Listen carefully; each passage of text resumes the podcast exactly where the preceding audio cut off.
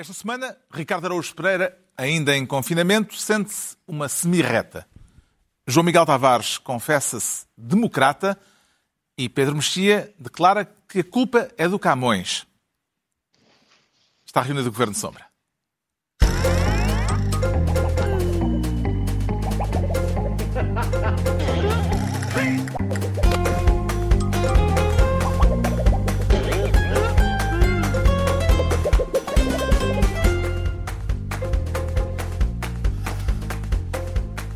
Para viva, sejam bem-vindos. No final de uma semana em que os números da pandemia voltaram a bater recordes e com o Ricardo Araújo Pereira ainda em isolamento, embora não esteja infectado.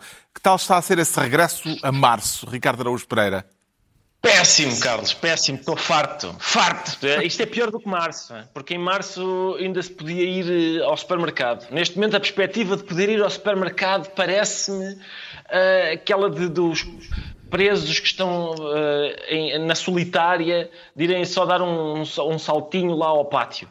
Ah, de qualquer maneira, este, este fim de semana também não, se, não perde muito, porque uh, nem se pode uh, sair do Conselho, portanto tinha que ficar aí na Sim, sua zona. Carlos, eu ouvi dizer isso, ouvi dizer que, que não se pode sair do Conselho, mas depois o, o papá diz que não se pode sair do Conselho, mas a mamã diz que é só por recomendação, por isso não tenho a certeza. Agravada. Do, é, é uma recomendação agravada? Parece que sim, é parece que, que é agravada. Acho que sim, ouvi pois... dizer que era uma recomendação agravada. Não sei o que é que é uma recomendação agravada, mas é agravada. Isso é isso, sim. É isso que eu, eu acho que implica tal, tal, não é? Bem, daqui a pouco falaremos da pandemia, tentando antecipar o que poderá sair este sábado da reunião extraordinária do Conselho de Ministros. Para já distribuímos pastas com o João Miguel Tavares a querer ser, desta vez, Ministro do menos é mais. Que aritmética é essa, João Miguel Tavares? Então, isto é aritmética parlamentar, não é? É aritmética Quero falar da votação do orçamento, uh, que foi aprovado na Generalidade, apesar de uh, se terem levantado no hemiciclo de São Bento mais deputados contra do que a favor. Queres explicar uh, estas contas? Havia uma peça da Renascença bastante engraçada sobre esse, esse tema, que, que é, portanto, nós sabemos que o, que o orçamento passou mesmo ali à rasquinha, mas passou porque as bancadas votam em bloco. Mas quando se foram contar as cabeças que estavam efetivamente na Assembleia da República, o orçamento chumbou. Porquê? Porque faltou apenas um deputado do PSD, mas faltaram sete deputados do PS. Estão em confinamento. Supostamente estão em confinamento com Covid, ou seja, ou seja, o bicho ainda por cima não gosta é da esquerda, já repararam, não é? Portanto, atacou a esquerda de forma muito desproporcional. Apesar de haver menos votantes na sala Exatamente. a favor, o orçamento passou, passou na generalidade. Em termos políticos, o facto marcante foi o voto contra do Bloco de Esquerda, com explicações que fizeram o Primeiro-Ministro, na bancada do Governo, rir literalmente à gargalhada. Senhor Primeiro-Ministro, faça os jogos políticos que quiser. Acuse-nos ameace-nos, aplauda quem nos insulta. O Bloco não mudará de voz. António Costa, divertido com o discurso de Catarina Martins, parece-lhe que esta uh, a situação está consumada e que a ruptura, de facto, é uh, inultrapassável ou ainda haverá recuo nisto, oh, oh, Miguel Tavares? Ok, eu tenho muitas dúvidas que divertido seja a palavra certa. A mim pareceu mais um, um, um riso, aquele riso lembrou-me das hienas antes de se prepararem para dar uma mordidela no antílope. Não era um riso de divertimento, era mais do género anda cá que eu estraçalho toda.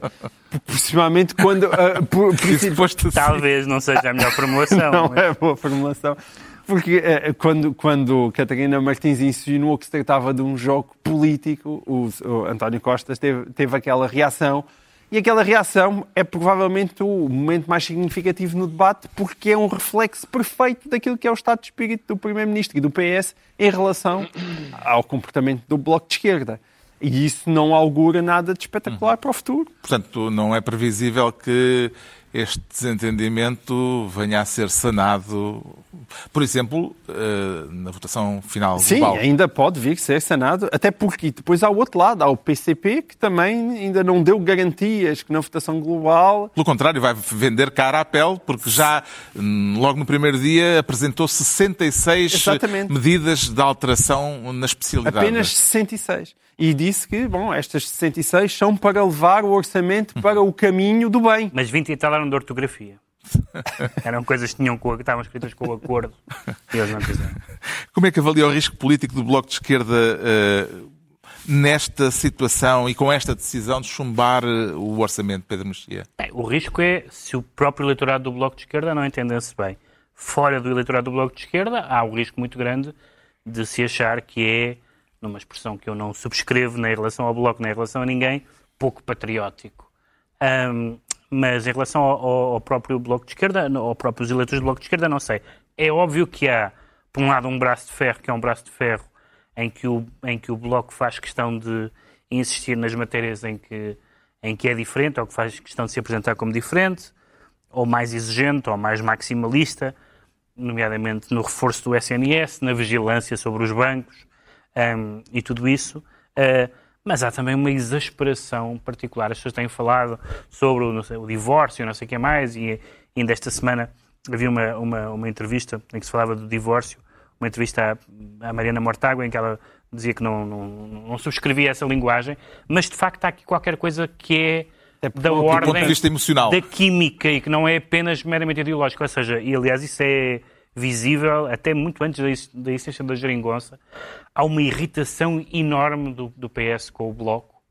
Uh, como, como estatuto existencial, face, aliás, como mais uma vez se viu no Parlamento, a uma doçura para com, o, para com o Partido Comunista, que apesar de tudo é um partido, aquelas coisas que eles dizem sempre, responsável. pode distinguir, responsável, que não faz espetáculo para fora, etc. Portanto, essas, esse tipo de, de linguagem continuou sempre. Agora, uh... É a distinção, a velha distinção, dá uns meses largos, Sim. de António Costa, quando disse que o PCP é um partido de massas e o, o, o Bloco de Esquerda é um partido de massa média. Pronto, exatamente. Essa ideia está presente desde o início na relação conflitual com, com o Bloco. Sendo que é ao, Mas... ao mesmo tempo um comentário absurdo, porque tendo em conta que o Bloco de Esquerda tem muito mais votos do que o PCP, é difícil sustentar esse argumento. Não necessariamente, porque é que é difícil? Estás então, a dizer... Porque se fosse um partido de massas, não, mas... se calhar as massas estavam interessadas não, em todos Os... Não, nem Ou todo... pelo menos um não. bocadinho das massas. Nem todos os partidos que têm, num certo momento, muitos votos são partidos de massas. Pelo contrário, há partidos inexplicavelmente beneficiados pelas massas que não são partidos de massas. Mas não vamos discutir isso. O... Muito bem. A questão da geringonça... Olha, nós somos um programa sério questão... quando alguém diz, mas não vamos discutir. A questão da geringonça, que não é a questão que está, em, que está em causa porque, porque há um orçamento e porque há uma pandemia, mas mais uma vez, não se percebe exatamente qual é o futuro depois de uma legislatura em que se conseguiu uh, fazer uh, desfazer uma obra anterior e, e decisões anteriores do governo Passos e decisões da Troika, etc. E maximizar os pontos de contacto entre aqueles partidos. Depois, uma, um, uma segundo, um segundo mandato em que Costa claramente não quis compromissos nenhums, nem escritos, nem coisa nenhuma. Uh, e agora estamos neste período estranho da pandemia. Eu acho que se não estivéssemos no meio de uma pandemia, a questão da viabilidade da geringonça, da, da, da não, do pós-geringonça e a viabilidade deste mandato chegar até ao fim, estaria a ser o assunto uh, uh, em cima da mesa, não. até por causa das. Vai ser muito interessante, embora isso não se traduza necessariamente, não corresponda necessariamente ao que os partidos têm, a votação que vão ter o candidato do Bloco e a candidata do, o candidato do, a candidata do Bloco e o candidato do PCP nas presidenciais, tudo isso vai animar Só te falta aí um a percepção de, de forças. Só te falta aí um argumento. É, é, ok, mas independentemente das questões ideológicas, de forma muito pragmática, se eles fossem eleições, quem é que ganhava? O Bloco, o PCP e o PS? Tenho quem é que ganhava dúvidas. com esta circunstância Exato. específica? Não, o problema é eles podem estar todos às Estás a dizer quem é que ganhava? Eles podem que estar o, todos bloco, Que bloco é que ganhava? Ganhava o Bloco das Esquerdas, isso não há dúvida nenhuma. Ganhava, ganha... não, não, Quem é que tirava benefício Olha, desta diz... circunstância, deste conflito? Uh... Não, é que se eu acho que se tu fores a eleições, tu ah, corres o risco de o PS perder votos, o Bloco perder votos e o PCP perder votos. E, no entanto, isso... ficarem à frente. E, no entanto, ficarem à frente. mas, ou seja, mas ficam numa situação pior Sim, é verdade, é verdade. Questão. A, esquerda dividiu-se e o PS atacou o Bloco, acusando repetidamente de se ter juntado à direita, de se levantar com a direita na hora da votação. E até o nome de Catarina Martins já caiu no esquecimento entre deputados socialistas. E para usar a expressão da senhora deputada Catarina. Sim, Catarina, no início deste debate, quando uma pessoa se esquece, esquece mesmo, no início deste debate, falha ao país e falha às pessoas. Muito obrigada. A deputada Sónia hum, uh, Fortuzinhos, com uma branca, ao referir-se à coordenadora do Bloco de Esquerda, será caso para chamar o Dr. Freud, Ricardo Araújo Pereira? Acho que não, Carlos. Acho que não é preciso. Não, se, não, não vale a pena aborrecer o Sigismundo, porque estou cá eu, que mesmo não tendo qualquer formação em psicologia, sei exatamente o que se passa aqui. Quer dizer, acho que sabemos todos que é que nós todos já eh, estivemos na cama com alguém e depois uh, vimos essa pessoa num sítio público e não nos apeteceu reconhecer quem? Não estou a ver, não sei quem. Normalmente Isso, na isso sequência... antes, do, antes do matrimónio, quer dizer. Sim, sim, claro, mas no- normalmente isto Pronto, acontece na sequência, de, na sequência de ocasiões, digamos, de embriaguez, em que cometemos alguns erros. Agora, eh, essa é a questão aqui, é saber se o PS esteve embriagado entre 2015 e 2020 e foi por isso que cometeu hum, aquilo que agora eh, parece dizer que foi um erro. Mas supõe que há aqui adultério? Não, quer dizer, na, na verdade era poliamor, não é? Sempre foi desde o início entre o PS, o PC e o Bloco. Havia ali, era assumido que se tratava de poliamor. Pá, mas os poliamorosos que eu conheço são pessoas muito entusiasmadas com o poliamor. E aqui não é o caso. Aqui são os poliamorosos contrariados. Sim, havia algum, havia algum fastio, mas, mas repara, é poliamor ah, numa casa em que mais ninguém deseja participar neste. neste No forró bodó. matrimónio. Tens- sim, tens que te conformar com o que há. Ah, nessa medida, é, havia o entusiasmo possível, não é? Faltava a profundidade de análise à questão do orçamento, com estas metáforas à volta Seria de nós do sentir, pá. poliamor. Sim, claro. Entregamos ao João Miguel Tavares a pasta de Ministro do Mais é Menos. Quanto ao Pedro Mexia, vai ser esta semana Ministro de Matemática. E qual é o grau de complexidade da equação a que quer dedicar-se Pedro Bem, Mexia? há duas matemáticas diferentes.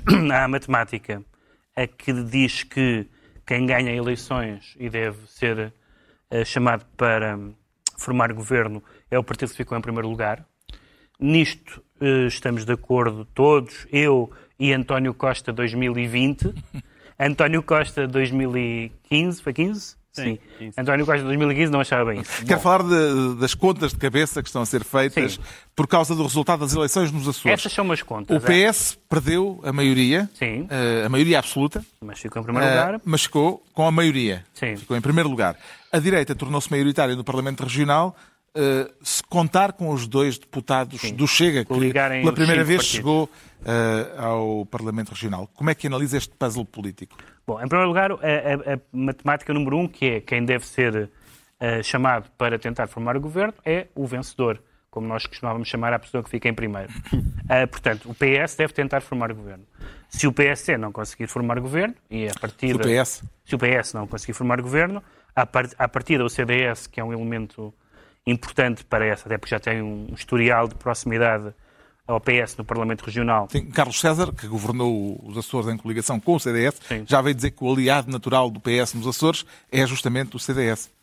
Pronto, mas o CDS aparentemente acha que o que é natural. eh, eh, como é que é cada um ter o cabelo com que nasceu? Como é que era esse anúncio? Esse É que é anúncio, isso, é. esse anúncio já não É podia passar. É do Eh, restaurador não, sei se mesmo só Mas citá-lo o não natural, arranja problemas. o, Um natu- branco de carapinha.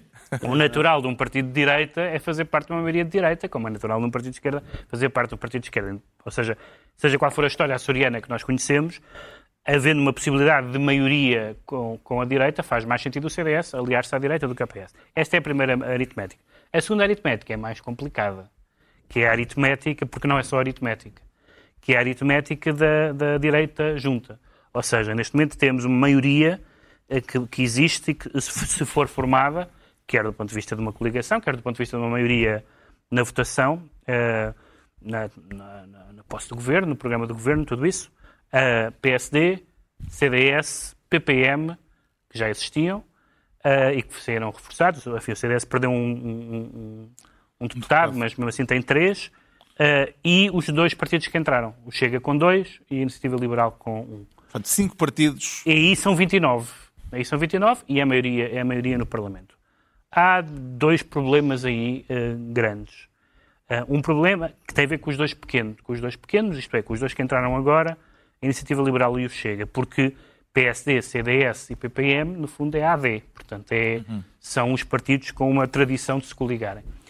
A Iniciativa Liberal tem muito pouca simpatia, pelo que eu percebo e pelas declarações que tem feito, mesmo a nível nacional, da ideia de uma frente de direita, até porque não gosta, não se considera a si próprio um partido de direita e, portanto, não tem nenhuma simpatia, acho eu, uh, pelo que eu percebo, não tem nenhuma simpatia para essa solução, embora também não estou a ver que dê posse uh, ou que viabilize um governo PS. O Chega uh, são escolhas a fazer do parte da direita e da parte do Chega. Da direita mainstream, digamos assim, da parte do Chega. A direita, o Chega tem que perceber se o seu inimigo principal é o, social, é o socialismo, o Partido Socialista, ou se é a direita clássica. A direita tem que perceber se a sua função é simplesmente ganhar eleições, seja qual for as cedências, ou se há cedências que não são, não são admissíveis. Até porque isto pode ser um balão de ensaio para o que vai acontecer no continente. A esse propósito, o líder do Chega mudou de opinião em 48 horas. Na primeira declaração, rejeitou liminarmente qualquer acordo que permitisse à direita governar nos Açores e dois dias depois veio colocar quatro condições para viabilizar um governo açoriano liderado pelo PSD. O que é que terá motivado esta mudança súbita, Ricardo Araújo Pereira? Também não sei, Carlos. O que será? O que será? Não, não tenho ideia.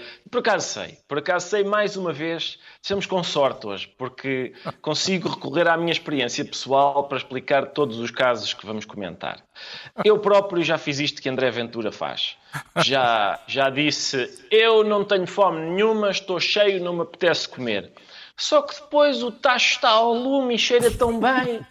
cheira a tacho, cheira a tacho. E ele realmente disse: Espera aí. Tu, calhar... hoje, Cessa, tu hoje, talvez que estás em casa, vieste como gajo de alfama. Claramente.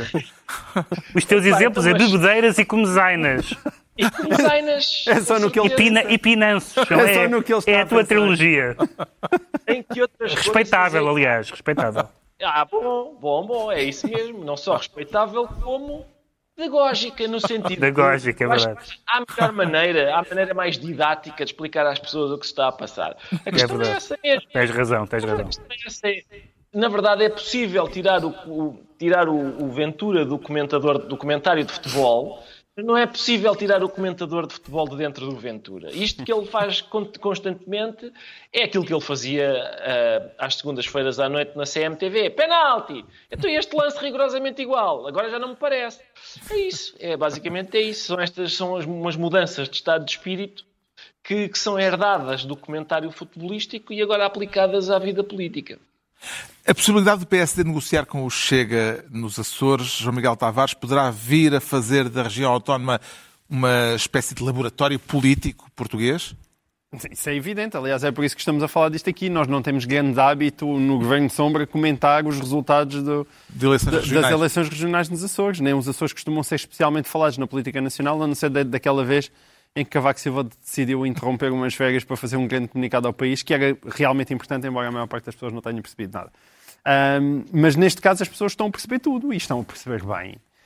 E, e para já há aqui um lado irónico nisto tudo, não é? Que, que é uh, aquilo que é uma geringonça da esquerda, rapidamente se poder transformar numa, numa geringonça de direita, embora... Lá parece que chamam uma caranguejola. Ou uma caranguejola, exato, isso era um nome que também já tinha sido recuperado, ou seja, uma caranguejola parece-me que será uma caranjola muito difícil de andar, tendo em conta a complexidade dos acordos que teriam que ser estabelecidos entre aquelas, entre aquelas pessoas todas. Agora, a projeção disto para o continente e para Portugal como um todo, a mim parece muito interessante. Uhum. E, sobretudo, eu, nós já falámos disto aqui, mas acho que não é nunca hum, por demais sublinhar, que esta teoria da cerca sanitária em torno do Chega é uma coisa que, a meu ver, a meu ver, e toda a gente sabe o amor que eu tenho por André Ventura, ou qualquer um de nós tem por André Ventura, já foi aqui uh, exposto imensas vezes. Mas, a partir do momento que António Costa, em 2015, faz cair o tal muro, e o muro à sua esquerda, do qual ele tanto se orgulha, é evidentemente um absurdo esperar que agora, de repente, seja a direita a construir um muro e um muro que. Mas estabelece é... uma equivalência entre os partidos à, do, à, esquerda do PS e os partidos à direita uh, Sim, eu, eu estabeleço uma equivalência alegremente entre Bloco, PCP e Chega. A única diferença é que o Chega, como é mais fresquinho, aquilo que eles dizem parece mais horrível. Mas se nós levássemos o PCP a sério, quando ele ainda era fresquinho, seja depois do 25 de Abril... Era fresquinho, não quando ainda, Não, quando ainda ele era fresquinho, depois do 25 de Abril já insistia. Quando, ela, ou quando, quando o Bloco de Esquerda apareceu, quando nós olhamos para as opiniões todas que eles tinham sobre ETAs, ou sobre as democracias nas Coreias do Norte, ou sobre a Venezuela, que são, obviamente, opiniões abjetas, mas que nós colocamos de lado porque... Ah, está bem, mas aquilo eles nunca vão aplicar. Deixa-me só. Ah, e isso só para o André Ventura também vale, quando ele se pôr com a castração química e com Mas aquelas hoje- conversas da treta do Não são, confinamento não são assuntos da mesma natureza, não é? Não são da mesma natureza? São. Pá, a mim parece há duas- tudo isso me parece opiniões abjetas. maneiras- Eu tenho dificuldade em ser gourmet da abjeção. Eu não sou muito a favor do discurso ético na política e de encher a boca com a palavra ética. Mas há duas perspectivas éticas em relação ao comportamento das outras pessoas, e neste caso dos outros partidos, em relação ao teu. Tu podes dizer é horrível a maneira como aquela pessoa se porta e, portanto, não me vou portar como ela. Ou podes dizer é horrível a maneira como aquela pessoa se porta, portanto, vou fazer o mesmo. E, portanto, as pessoas que criticaram Independentemente das comparações, independentemente de- dessas comparações, as pessoas que passaram antes todo, estes anos todos, e bem no meu entender, a criticar o PS por eh, eh, diminuir as diferenças, obviamente importantes e obviamente patentes entre o PS e o PC e o Bloco, essas pessoas agora acham que o, P- o CDS e o PSD podem apagar as diferenças gigantes que têm em relação ao. Isso é questão ao- de tu perguntares a essas pessoas. Pronto. como nunca fui uma delas, ou seja, eu sempre achei que. Não, não, mas temos visto- temos visto algumas delas. Evidentemente que eu tive muito pena que Passo Escolho se- tenha sido afastado daquela maneira, acho injusto, acho tudo o resto, mas nunca neguei ao PS a legitimidade de fazer o que fez. E até achei que havia algumas vantagens políticas em trazer o PS, o, o Bloco e o PCP para aquilo que se chama o arco de governação. Agora, é evidentemente absurdo, porque aquilo, aquilo que está neste momento em causa é, a partir de 2009, o espectro partidário na Assembleia da República estilhaçou-se, multiplicou-se e não vai voltar. Já não vai voltar. A possibilidade de PS ou PSD conseguirem maiorias absolutas acabou, pelo menos num médio prazo, num horizonte que a gente Estamos esteja a ver. Acabou. E, portanto, não podem dizer à direita que ela nunca mais volta a meter os pés no governo, ao PSD neste caso, não podem dizer ao PSD ao Rui Rio que, olha, Rui, azar, nunca mais vais meter, voltar a meter os pés num governo. Só tens uma opção, ou alias-te ao PS, ou ficas a chuchar no dedo.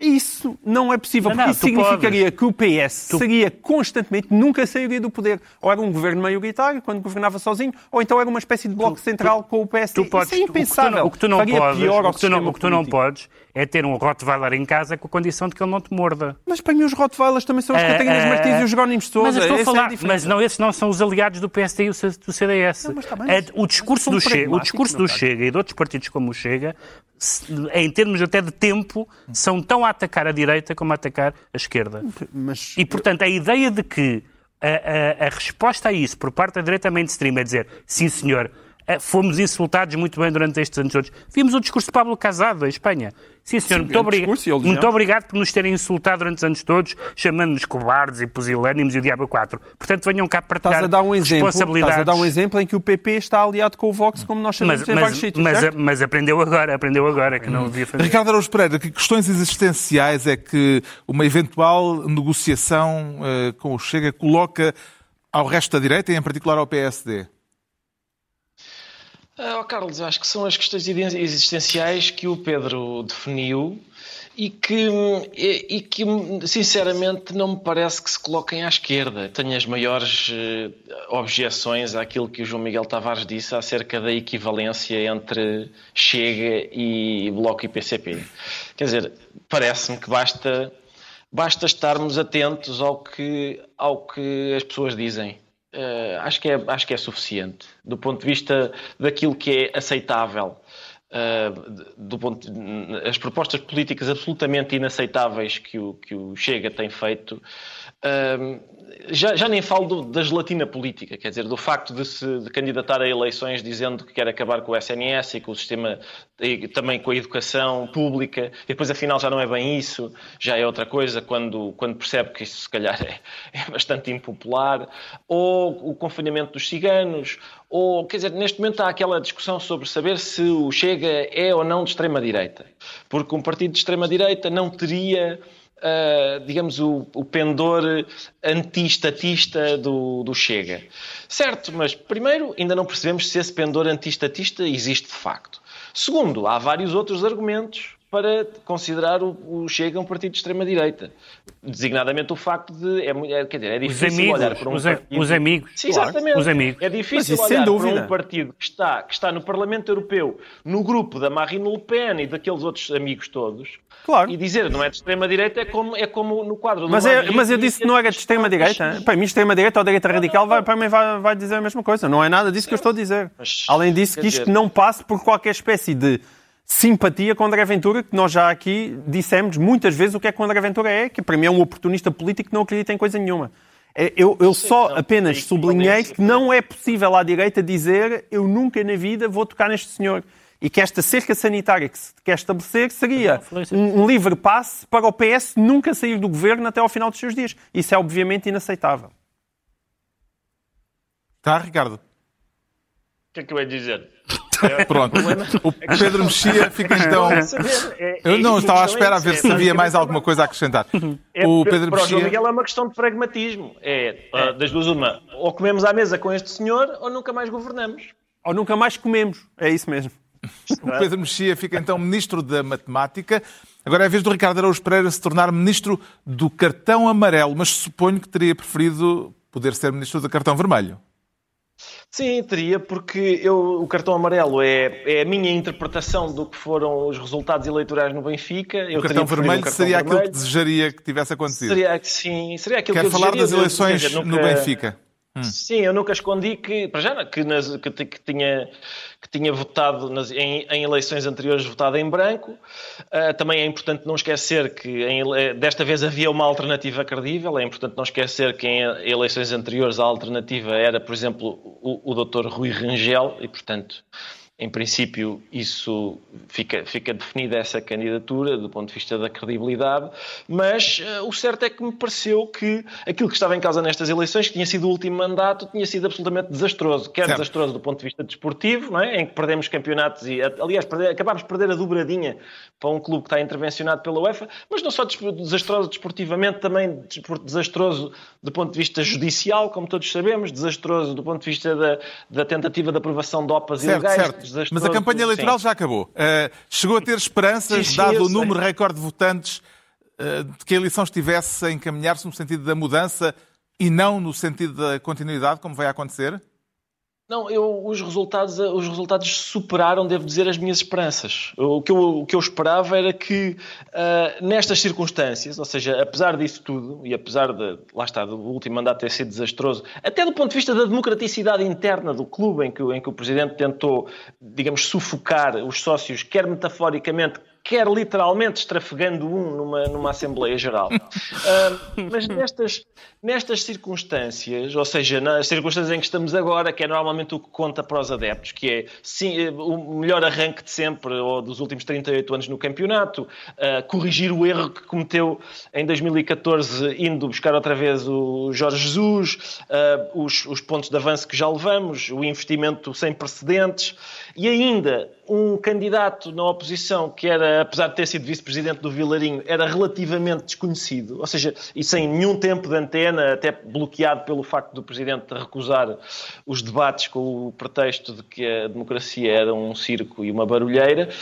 Nessas circunstâncias, tendo em conta tudo isso, o facto de um em cada três benfiquistas, na verdade um bocadinho mais do que um, um em, cada três benfiquistas terem dito que, não obstante isto tudo, Uh, estava na altura de mudar, de ter um Benfica mais ambicioso, mais democrático, mais credível, parece-me, apesar de tudo, um- uma boa consolação. O Ricardo não pôde ir votar eh, por estar confinado, mas com uma diferença de votos tão grande a favor de Luís Filipe Vieira, como aquela que vai acontecer, pelo menos não ficou a martirizar-se, porque os seus 50 votos também não teriam feito grande diferença. Não, não fazem sempre diferença, Carlos. Há aquele provérbio húngaro que diz eh, todo, todo, todo bocadinho acrescenta, disse o rato, e fez xixi no mar. E eu tenho muita pena porque Oi? Oi? Ficou frisado.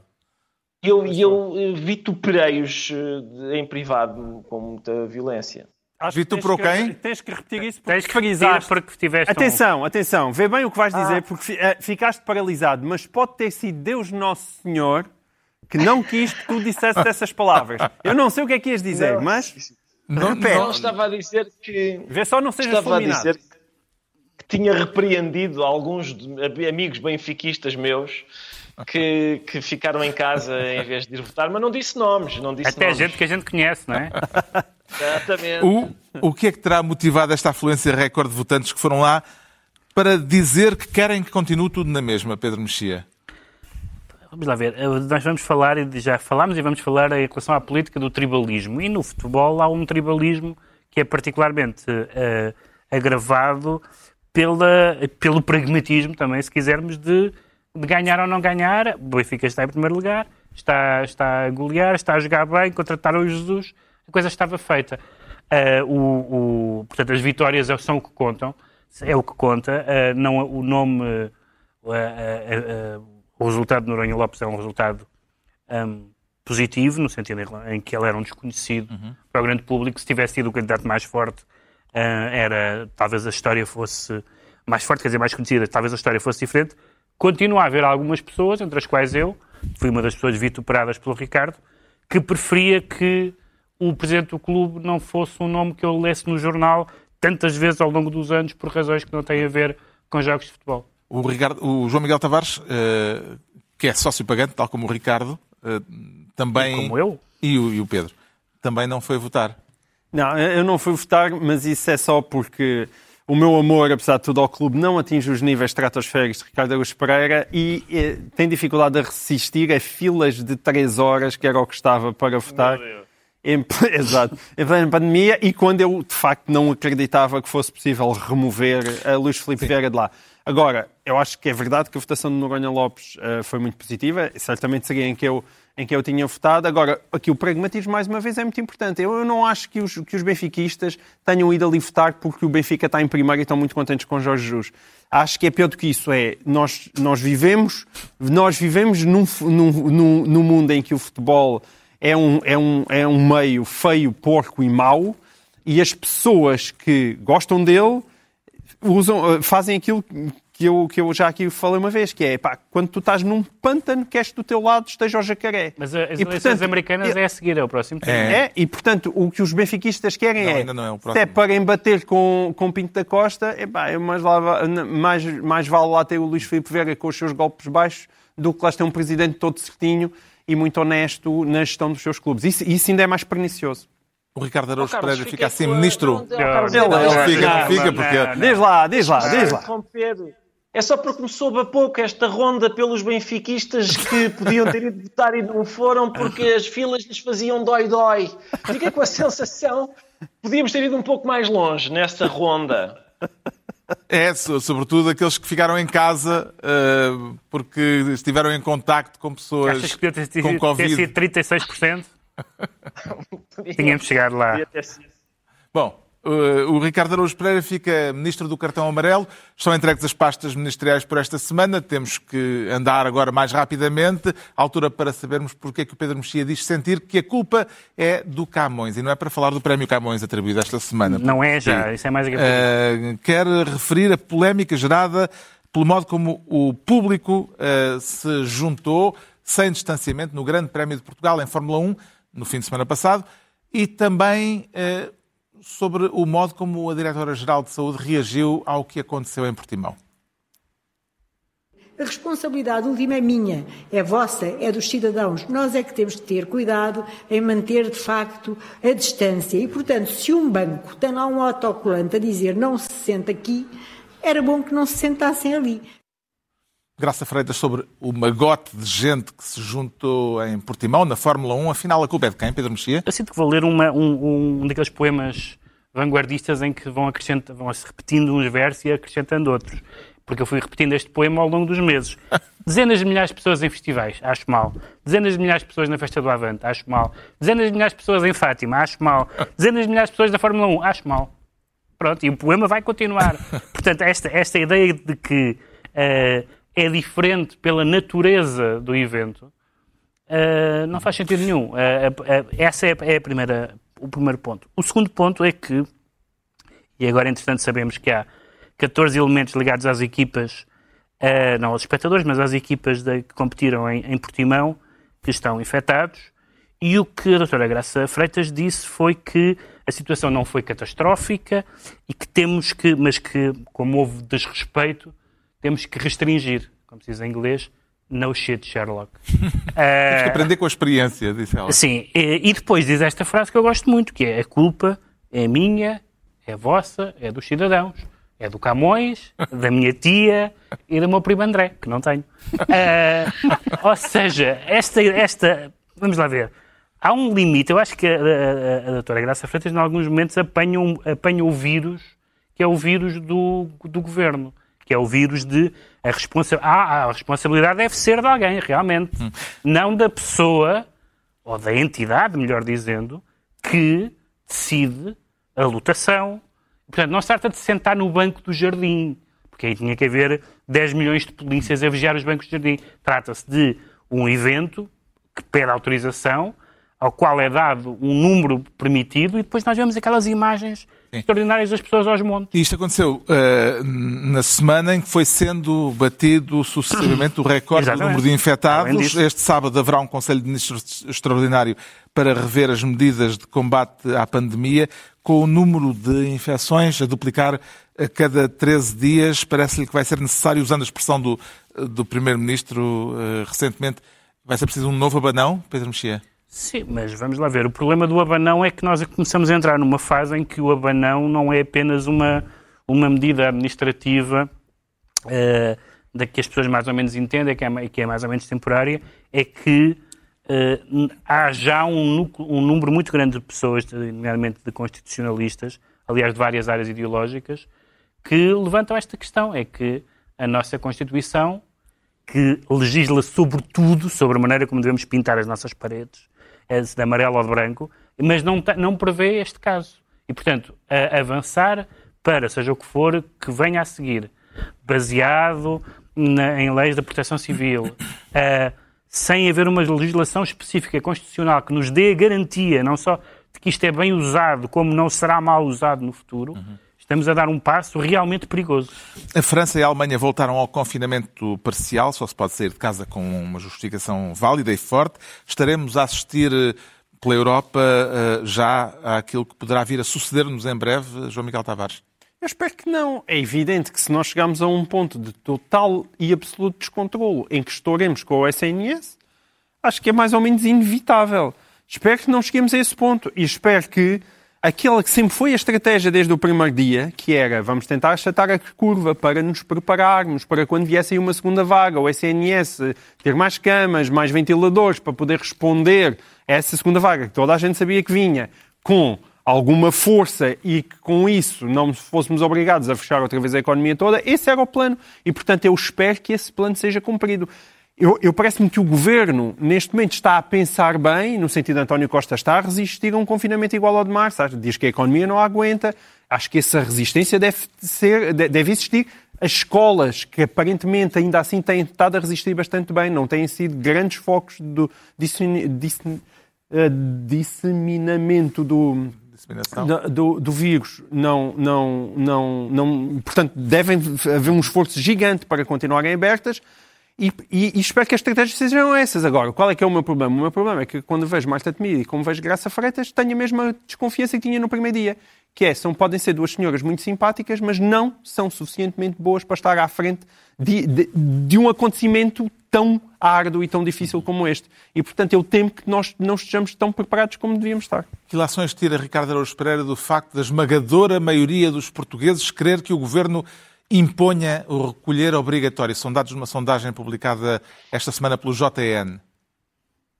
Oh, Carlos, é uma sondagem, não é? É uma sondagem do JN. Tenho, não, não, sei, não sei até que ponto é que esses resultados se, não, se é... verificam na prática. Pronto, são mas... 81%. 81% sim, dos sim. portugueses, segundo a eu sondagem, eu... querem que haja um, uma decisão de recolher obrigatório.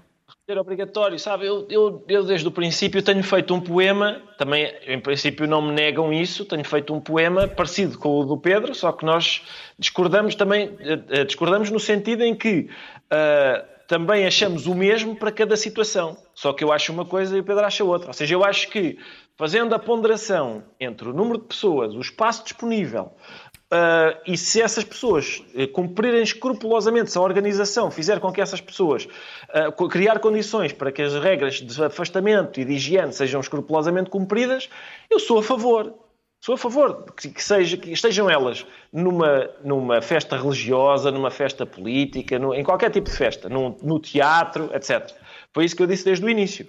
Agora, esta, dizer Uh, bom, é realmente despejar, despejar umas dezenas de milhares de pessoas para um sítio e depois dizer assim: elas é que não respeitaram o autocolante. A gente vem pôr lá o autocolante, mas não respeitaram o autocolante. Isso não foi, não foi esse tipo de exigência que a DGS, por exemplo, teve, nem com a festa do Avante, nem com Fátima, por exemplo, no dia 15 de outubro. Uhum. Uh, Exigiu-se bem que quer a Igreja, quer o PCP, mantivessem as condições de segurança uh, exigidas. Uhum. Está esclarecido porque é que o Pedro Mexia sente que a culpa é do Camões.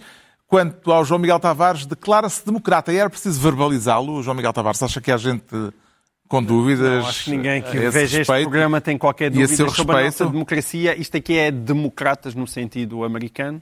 Uhum. Democrata para celebrar aquilo... Apoiante de Joe Biden. Ah, sem dúvida que seria um apoiante de Joe Os norte-americanos votam na próxima terça-feira. Uhum. Uh, ainda vê possibilidades de Trump voltar a derrotar as sondagens, como há quatro anos? Parece-me praticamente impossível, acho, neste momento. Vamos não... guardar este pedacinho Sim, de, eu do posso programa. Até dizer para a Câmara, não acredito que Donald Trump volte a ser presidente dos Estados Unidos da América. Uh, não acredito mesmo, uh, até porque o, o Nate Cohn, que, é, que, que, ganhou a fama de guru da, das sondagens dos Estados Unidos da América, ele, ele, faz até uma extrapolação muito engraçada no New York Times, que é coloca os resultados do Biden e do Trump em relação a estas sondagens e depois faz uma extrapolação. E se as sondagens estiverem tão enganadas como estiveram em 2016? Ainda assim, o Biden ganha, ganha à vontade. E está a ver Trump a aceitar a derrota se a margem a favor de Joe Biden não for clara, inequívoca e esmagadora? Eu acho que essa margem vai ser clara, inequívoca e esmagadora, mas a, a não ser que existisse uma coisa. Vamos pôr isto da seguinte forma: se fosse como, na, como a Hillary Clinton contra o Trump em 2016, em que ele tinha a maior parte do voto popular e tal, eu acredito que Trump ensaiasse alguma espécie de giga-joga se a coisa fosse minimamente cinzenta. Acho que não vai ser e, portanto, todas estas conversas que vai começar a guerra civil na próxima quarta-feira, acho isso ridículo. Também acha Ricardo Araújo Pereira, como João Miguel Tavares, que já se pode começar a falar do fim da era Trump? Bom, eu, eu, já não faço, deixei de fazer, uh, tendo em conta aquilo que aconteceu na, em 2016, em que toda a gente acreditava que Donald Trump não ia ganhar. Primeiro acreditaram que não ia ganhar as, as primárias e depois que não ia ganhar as, as, presidenciais. E o certo é que ele foi ganhando tudo. Depois tenho, tenho, portanto, não só não ponho as mãos no fogo que ele não volta a ganhar, como não, a minha dúvida é a seguinte: será que na, na eventualidade do Trump perder as eleições, se isso significa o fim da era Trump? Seja, eu espero que sim, ah, porque não, me parece que ele não, já que ele não tem vontade de voltar a candidatar-se, e segundo, parece-me que ele é uma, sendo, sendo uh, o político execrável que é, não só para os democratas, mas também dentro do seu próprio partido, é possível que não haja, como a gente se lembra de haver, como há em todos os partidos, várias correntes, várias tendências, não, não sei se há, ou melhor, quero acreditar que não haja uma corrente trampista uh, no Partido Republicano, além, que vá para além daquilo que é uh, o pragmatismo imediato, que é, pronto, é este o nosso agora, por isso vamos apoiá-lo. Se ele sair de cena, não sei se não vai haver, se eles não vão todos ruborizar um bocadinho, pensar no que fizeram nos, nos últimos quatro anos e tentar civilizar-se voltar a comer com talheres e tal. Que consequências é que teria a nível internacional uma nova vitória de Trump, Pedro Mexia? Eu gostava sobre esta matéria porque perguntaste ao João Miguel se ele ia verbalizar, eu queria verbalizar silenciosamente é uma coisa que não é muito fácil. Peço desculpa aos nossos ouvintes radiofónicos, mas a minha posição é basicamente esta. Não é muitas vezes que eu faço isto, a não ser nos jardins públicos. Uh, mas... Geralmente sem t-shirt, não é? Vamos lá ver. Se, se o... Vamos, vamos fazer uma audiodescrição. Uma audiodescrição é a minha t-shirt. Ricardo, é a minha t-shirt. Uma audiodescrição. Senhores, senhores ouvintes, o que aconteceu foi o Pedro abriu a gabardine uh, como costuma fazer, uh, de acordo com o que ele próprio confessou à saída do metro, etc. E mostrou, desta vez, e, tinha uma t-shirt por baixo e dizia Never Trump. Pronto. Ou seja, Trump nunca. Trump nunca. Bom, porquê Trump nunca? Porque uh, a vitória do Trump, aliás, eu tenho lido muitíssimo, além da, da imprensa, muitos livros sobre o Trump. Aliás, saiu agora um livro só sobre os livros sobre o Trump. Um tipo que leu os livros todos que saíram sobre o Trump e escreveu um livro sobre isso. Eu esse livro ainda não li, mas li muitos dos livros sobre o Trump. E há uma coisa que toda a gente, os defensores do Trump, toda a gente não direi, mas digamos três quartos dos defensores do Trump dizem que é, leva-nos à nossa discussão de há bocado, realmente o Trump é horrível. O Trump não tem conhecimento, nem experiência, nem caráter, mas ganha, ganha. E, portanto, se ganha, vamos votar nele. E se a lógica do, do Partido Republicano e da, e da, política na Europa também vai ser este tipo é horrível, não sabe nada, é inapresentável, tiramos o som porque temos vergonha, mas ganha, isso é catastrófico.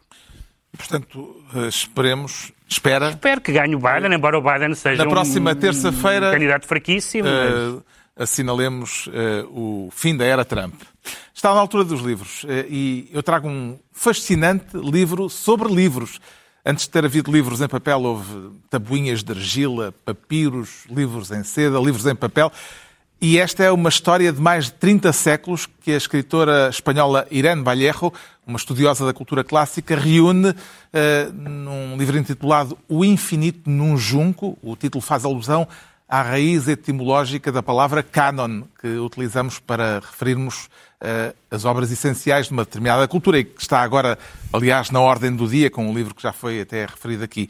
Canon tem uma raiz etimológica comum com a palavra cana, ou seja, o junco uh, que é referido no título. O canon, na acessão original, era uma vara de medir. E esta é apenas uma das milhentas histórias e curiosidades sobre livros e sobre a história do livro que encontramos uh, nesta obra, onde temos a sensação, eu tive a sensação de permanente de estar a cada página a aprender coisas essenciais e, creio que para, a maior parte de nós, certamente novas. É um excelente livro para quem gosta de livros. O Infinito num Junco, de Irene Vallejo, editado pela Bertrand. Quanto ao João Miguel Tavares, traz um ensaio uh, que foi best-seller, que agora tem uma versão em banda desenhada. Sim, sim. O, Sapiens é, um, é, é, o livro que fez a origem da humanidade, é o livro que fez a, que fez a fama do Yuval Noah Harari. A partir daí ele tornou-se uma espécie de guru planetário. Um, mas é, é, isto, este livro, que é a adaptação à banda desenhada desse, desse ensaio e desse livro, que é basicamente um, um, um livro que traça uma história longa da, da humanidade, é muito, muito bem conseguida. Isto hoje em dia, o mundo editorial vai por modas e o que mais há hoje em dia é adaptações em banda desenhada de tudo o que mexe, nomeadamente livros clássicos e tudo isso. Mas essas adaptações nem sempre são as mais felizes, mas neste caso, esta adaptação é mesmo muito feliz. São 248 páginas, ainda assim é só o primeiro volume, mas eh, é, é um divertimento enorme. É, é muito bom para, para, para miúdos, adolescentes, Uh, e também é muito bom para os pais dos miúdos, se não tiverem paciência para ler o livro uh, todo e preferirem com bonecos. bonecos. É mesmo muito bem feito. O Pedro Mexia traz o vencedor do Prémio Camões. O Prémio Camões, uh, o professor Vitor Aguiar e Silva, este livro que se chama Colheita de Inverno, que saiu este ano, edição da Almedina, e foi um vencedor do Prémio Camões, talvez inesperado, mas ao mesmo tempo indiscutível, no sentido em que é um dos, um dos intelectuais e um dos estudiosos da literatura portuguesa com uma obra mais, mais sólida. E este livro, de certa forma, é uma espécie de.